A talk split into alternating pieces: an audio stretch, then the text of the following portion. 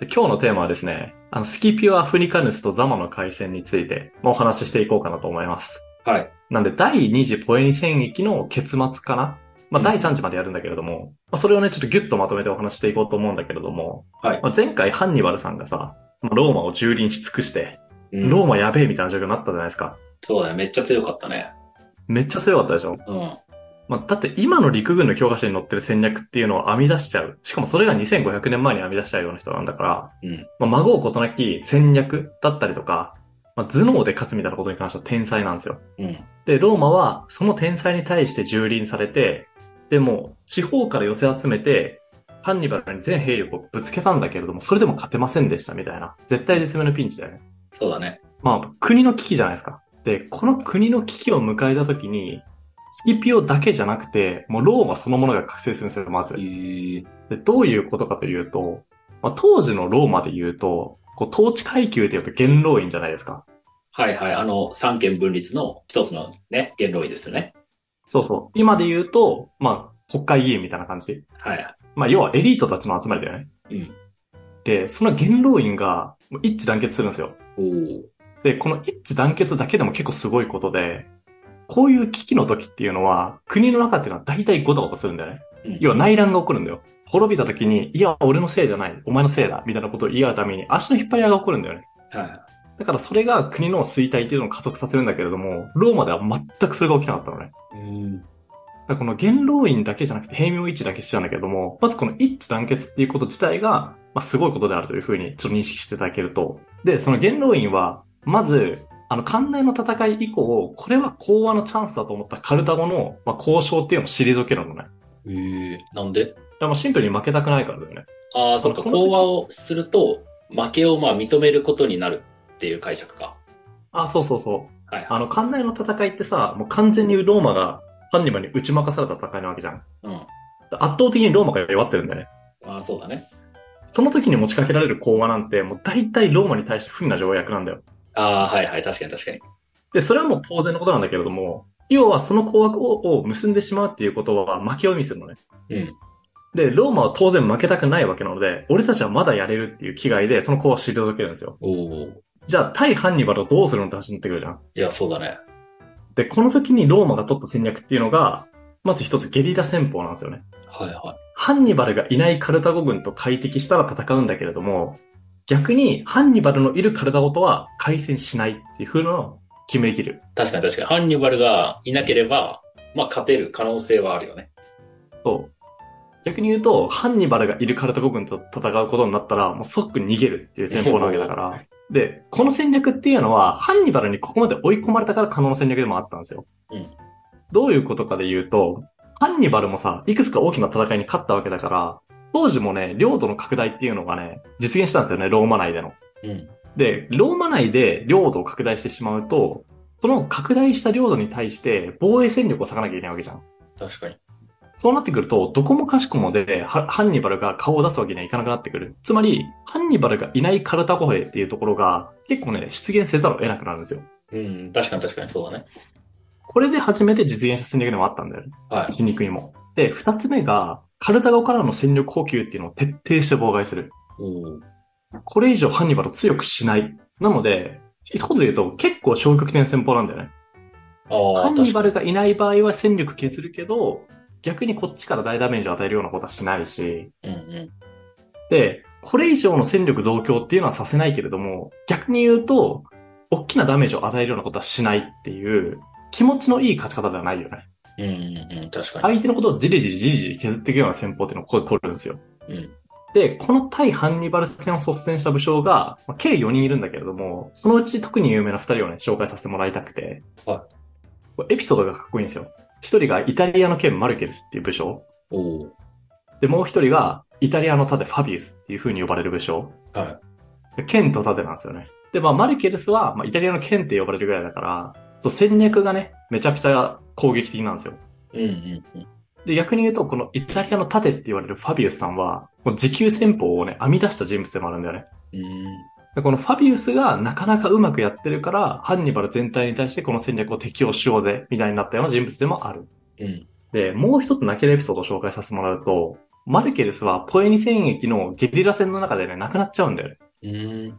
で、この亡くなったマルケレスに対して、まずハンニバルがね、マルケレスの遺体の前でしばらく立ち尽くしたんだって。で、その後に、ローマ様式の仮装で葬って、その遺灰っていうのを高価な骨壺に入れてはい、ローマ本国に届けよっていう風に部下に命じるんだって。え泣けない男の友情じゃないー、ああ、要は、認めてたってことね、マルケレスのことを、ハンニバルは。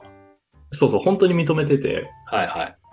やっぱこいつやるやつじゃんってやっぱなったんだろうね。やっぱライバル意識とかも芽生えてて。で、そんな認めた人物に対して、なんかあまりにも、この、まあ、亡くなったままだとかわいそうだから、手厚く葬った。敵兵なのに、みたいなエピソードだよね、これは。ああ、なるほどね。だから、なんか戦場の中での男の友情を感じる、すごいいいシーンというかさ、はいはいはい。映画になったら映えそうじゃない ああ、最後のシーンでね。そうそう。まあ、最後かわかんないけど、一つのクライマックスではあるよね。ああ、まあ、こうして、この戦略が功を奏して、じりじりとハンニバルの体力を削っていくうちに、チャンスが訪れるんだよ。うんこれ、ローマ領土奪い返せんじゃねえか、みたいな。だから戦力が結構拮抗してる状態もうハンニバルが戦力をさ、めちゃめちゃ引き上げてるわけだけれどもうん、じりじり削ったことによって、そのハンニ、今のハンニバルがいる状態でももしかしたら勝てるんじゃないかみたいな状態まで持ち越したんだよね。おお。そんな中で登場するのが、スキピオ・アフリカヌスなんですよ。あ、ここで来るんですね。ここで来るんです。ただ、裏を返すと、活躍したのってね、スキピオだけじゃないんだよ。このハンニバルのポエニ戦役でね。このね、ススキピオとハンニバルっていう対立だけがね、すごいフォーカスされがちな第二次ポエニ戦役なんだけれども、うんこの元老院の覚醒っていうところもセットですごいかっこいい。なんかイギリス人とかこの人とかすごい好きな人多いらしい。なんか知んないけど。 えー、だから関係ないもんね、言うならば。まあ、えでもイギリスの歴史の最初はね、ローマで。あ、そうなんだ。まあこれはね、カエサルとかの回で話すんだけれども、うん。イギリス人はローマ人好きらしいよ。まあ、このスキピオさんがどうやって登場したかにね、話を戻すと、うんまず、いいニュースばっかりがさ、ローマ本国で、こう、囁かれてたわけじゃん。ハンニバル倒せっかもしれないぞ、みたいな感じで。うん、そうだね。その中で、あの、スペインからね、秘宝がもたらされたんだよ。で、この当時のスペインっていうのは、一応ローマの属州の一つでもあった。ただ、このスペインがカルタゴとの国境の一つだったんだよね。うん。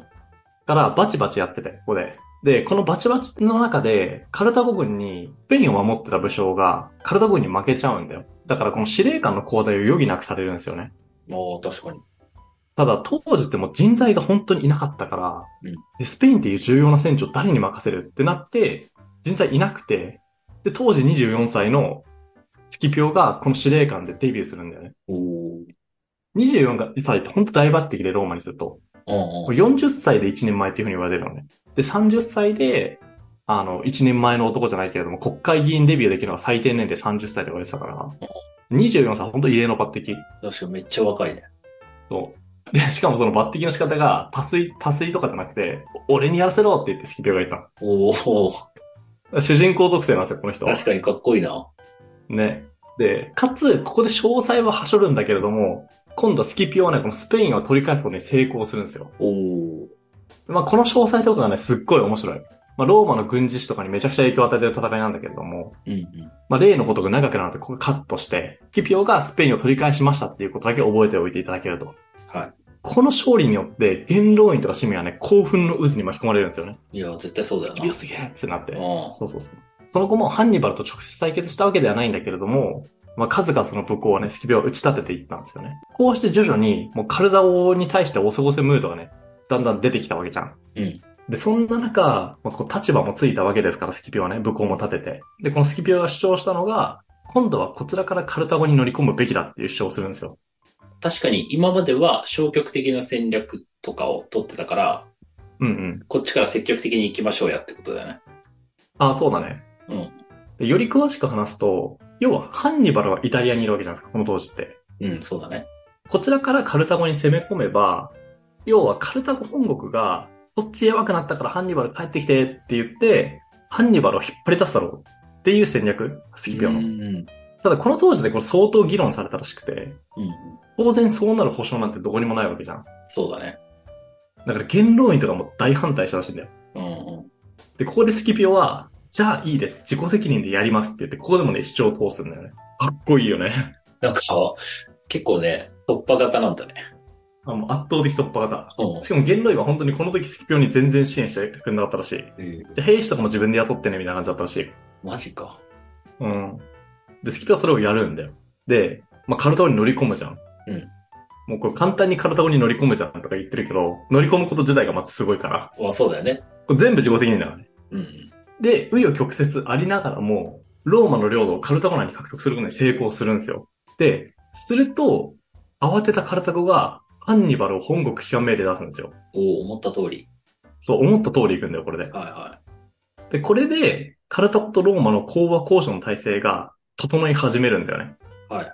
要は、いい落としどころでこの戦争をやめましょうの状態になってくるんですよ。ああ、そっか、対等ぐらいになって、まあ、休戦協定みたいな感じを結べるような感じになるよね。そうそうそう。この時点でいつももっと対等ぐらいだと思うよ。だかん。らスキピオ大活躍じゃないですか、いやこの、すごいここまででも。うん。ただ、ハンニバルが本国に帰った時に、ハンニバルの帰還でね、カルタゴが調子乗るんだよね。要は、ハンニバルさえ帰ってきてくれたら、別にカルタゴ内の領ローマの領土なんてすぐ取り返せるだろうっていうムードになっちゃうのね。うんうん。でこれで戦争状態が再開するんですよ。ああ、またね。また、カルタゴちょっと学ばないんだけれども、あほでも多分カルタゴの中にも絶対止めた人はいたと思う。ん。いや、絶対いると思まあただ結果として、こう戦争状態再開しちゃうんだよね。う。うん。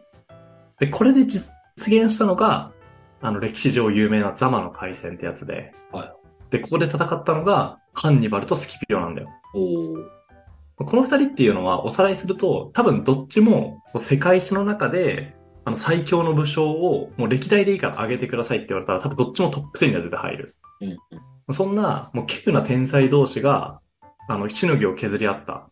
本当にガチンコで戦った、歴史上すごい稀有な例だと思う。はで、このザマの回戦で、まあ、詳細はね、まあ、当然割愛することになってしまうんだけれども、勝ったのはスキピオだったんですよ。い。ええこれはでも本当に詳しくやりたいんだけれども、ちょっと音声コンテンツでこれを伝えられる努力、ね、ちょっと力量が本当にないのが悔しい。ああ、まあ難しいよね。うん。